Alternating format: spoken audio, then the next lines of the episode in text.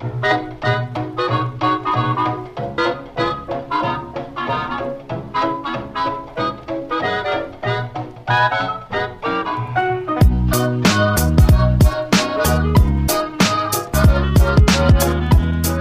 estamos de vuelta en Calienta Bancas. Recuerden que nos pueden seguir en arroba calientabancas con doble S en Twitter y nos pueden escuchar en cualquier plataforma que quieran eh, si se cansan de escucharnos donde están. Esta vez tenemos un formato un poco diferente. Hoy les vamos a, tener un episodio un poquito más corto hablando de dos equipos muy puntuales que nos emociona ver. Eh, yo les voy a hablar de uno, Matías de otro. Primero, eh, voy a hablarles de un equipo que me emociona mucho esta temporada, el Miami Heat. me emociona todas las temporadas, pero especialmente esta temporada porque hay dos rookies que nos recuerdan a esa época de Haslem y Wade. Eh, dos rookies emocionantes. Uno es Kendrick Nunn, el jugador undrafted del año pasado que pasó un año en el G League del en el, equipo de G League de San Francisco. Rompió, fue MVP de la liga el año pasado.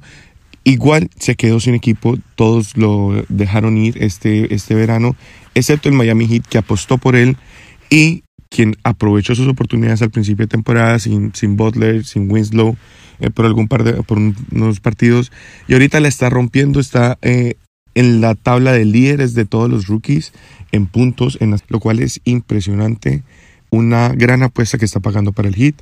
El otro es Tyler Herro, un jugador todavía muy joven del cual se habló muy poco, incluido yo, tengo que admitir eh, con, con, sinceridad que no le tenía tanta fe hasta que empezó a jugar en el preseason y que empezó a callar bocas de una mostró que no es solamente un tirador, eh, es un jugador que sabe armar su jugada, que sabe encontrar su lugar en la cancha, que sabe, tiene mucho que mejorar todavía en el tema de pases y en el playmaking skills, pero es un jugador que está basando su juego en Kevin Booker, un jugador al quien, a quien él admira mucho y con quien habla mucho, un mentor de verdad, que de verdad le está mostrando eh, las maneras en que puede volverse un anotador letal en la liga, así que nos emociona mucho, aparte de la manera en que se complementa con Jimmy Butler, en un momento se pensó que de pronto iban a, estar ahí compitiendo por quién iba a ser las, opciones para anotar. Pero la verdad que ocupan lugares diferentes en la cancha. Tyler Hero ayuda mucho a que Jimmy Butler eh, despeje la pintura, le abran la pintura para él. Y de la misma manera Jimmy Butler hace que eh, pueda estar abierto en el perímetro Tyler Hero donde funciona mucho mejor. Así que además la ética de trabajo de ambos al parecer es, se complementan perfectamente porque para que alguien esté contento, Jimmy Butler esté contento con alguien, es porque trabaja como un animal. Eh, nada, ese es mi análisis de un equipo que me emociona mucho. Ahora, sigue Mati.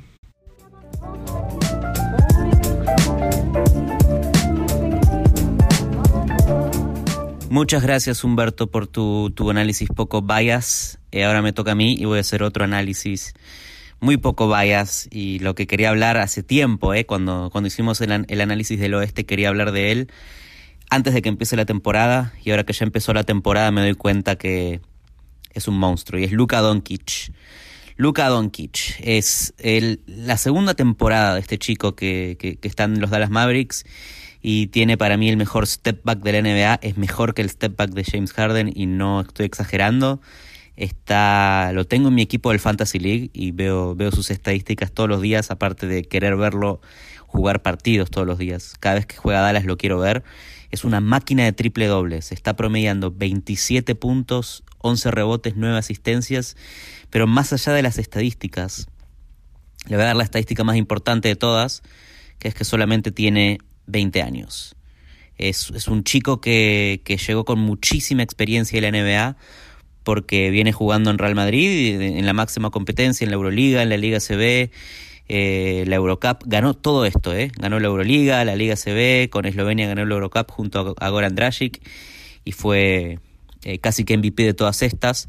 Pero el punto es que cuando llegó como rookie a la NBA no, no era un rookie normal, ya, ya venía con montón de experiencia. Entonces cuando uno lo ve hacer el, salto que está haciendo esta temporada como jugador de segundo año, por un lado a uno lo sorprende y por otro lado a uno no lo sorprende para nada. Está llevando a los Dallas, a los Dallas Mavericks con un récord positivo en el oeste, que es la, conferencia más difícil de la NBA hace décadas. Eh, probablemente llegue a playoffs. Y, yo había hecho un tweet diciendo que, él iba a ser candidato a, a All-Star me, está tapando la boca a, mí también porque hoy ya puedo decir que puede ser candidato, a MVP.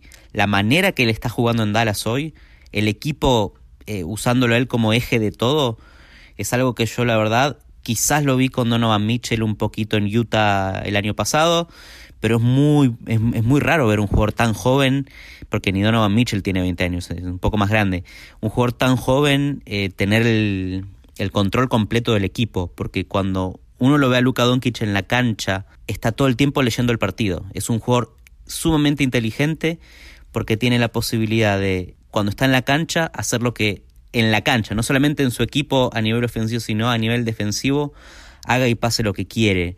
Por ejemplo, si lo tenés en un uno contra uno, él te puede anotar, puede hacer un step back, puede penetrar al aro, puede aprovechar de, de Porzingis que lo, que, lo va a estar esperando en la línea de tres. Eh, y eso es un poco la clave de, los Dallas Mavericks esta temporada, un poquito sacándole al manual de los Milwaukee Bucks, un poquito como lo que estaban haciendo Giannis y Brook López, que es como un mini LeBron, eh, que es Giannis o que también es Luka Doncic manejando el partido, y un pivot altísimo eh, esperando la línea de triple, y esto, bueno, obviamente le abre la pintura a, a Luka Doncic y le da la posibilidad de operar y hacer lo que quiera, ¿no? Eh, está tirando un cuarto de todos sus tiros desde abajo del aro y ahora los mete el 80% de las veces, que esto es al tope de toda la NBA. Eh, y, al mismo tiempo, cuando se mete en la pintura, absorbe marcas, porque no deja de ser Luka Doncic, un tipo que te puede meter 30 puntos en un partido fácilmente. Y bueno, y afuera tiene esperando a Barea, a Hardaway Jr., a Maxi Clever, tiene un abanico de tiradores que lo va a estar esperando a él.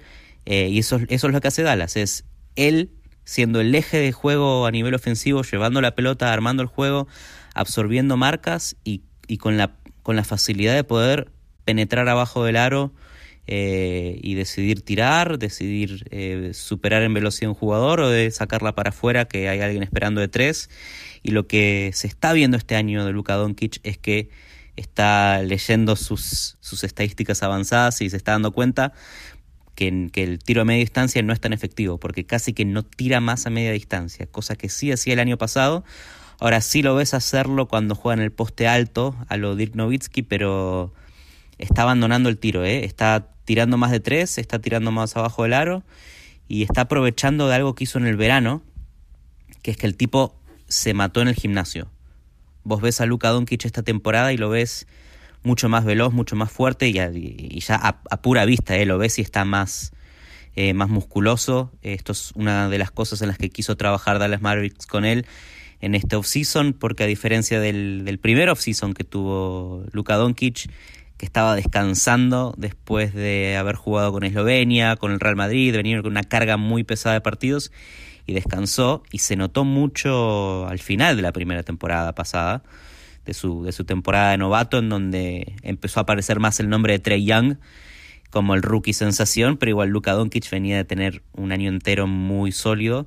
Bueno, este año ya se lo nota mucho más físicamente eh, listo para la NBA y esta es la esta fuerza que tiene ahora es lo que a él le deja, como decía recién, operar en el poste alto, eh, penetrar más fácil, poder sacarse tipos de encima que antes lo, lo revoleaban para todos lados, ahora él los revolea a los demás porque está fuerte. Si Luka Doncic puede penetrar al aro, se abren todas estas opciones para, para tirar también. Y, la verdad que pocos lo están pudiendo parar defensivamente a Doncic. Tuvo un muy buen partido Frank Niliquina. En algún momento quiero hablar bien de Frank Niliquina, que viene de varios años en donde no, no encaja bien, pero como a nivel defensor es de lo mejor que hay en la NBA a nivel base. Pero bueno, eso es lo que quería decir. Quería hablar un poquito, mínimamente. Quería sacarme de encima estas ganas de hablar de Luka Doncic, que es, es un poco el presente del básquet, ¿no? La ofensiva de los Dallas Mavericks es hacia donde va el básquet, que es esta ofensiva en donde tenés a Porzingis esperando de tres, que no es el eje del, de, de, los Mavericks, sino es Doncic es el mini Lebron, es el, tipo que lo hace todo, que lleva la pelota en las manos y que es el técnico en la cancha, porque, porque decide lo que hace el equipo en una fracción de segundos y se terminaron los soft screens. Ya en, Dallas no ves a los tiradores pasar por con cortinas por atrás de otros. Están esperando la línea 3 a que Doncic se la pase en el rincón, el corner 3. Esto es Dallas. Es una máquina de tirar triples este año gracias a Doncic que no necesita más que seguir jugando como está jugando. Y no se olviden que puede que sea candidato a MVP. Ya es candidato a MVP, puede que sea MVP. Y puede que Dallas pase una primera ronda de playoffs y agarrate porque Doncic modo playoffs puede que sea otra cosa, que se destape otro nivel de él. Así que bueno, eso, eso fue todo por aquí. Eh, este es un nuevo experimento de mini podcast de opiniones de a uno. No se olviden de seguirnos en Twitter, arroba calientabancas con doble S, escucharnos en todas las plataformas habidas y por haber. Si nos estás escuchando en un podcast, puedes buscarlo en otros lados, también vamos a estar ahí. Y así que bueno, también estoy grabando en un closet porque es la tradición de Calientabancas grabar dentro de un closet y nos vemos en la próxima. Quién sabe de qué vayamos a hablar. Quizás, eh, quizás hablemos de Golden State y de eh, el proyecto Tank. O quizás hablemos de eh, James Harden. No se sabe. Esto nunca se sabe. Con Calientabancas nunca se sabe. Bueno, hasta la próxima, queridos amigos. Nos vemos pronto.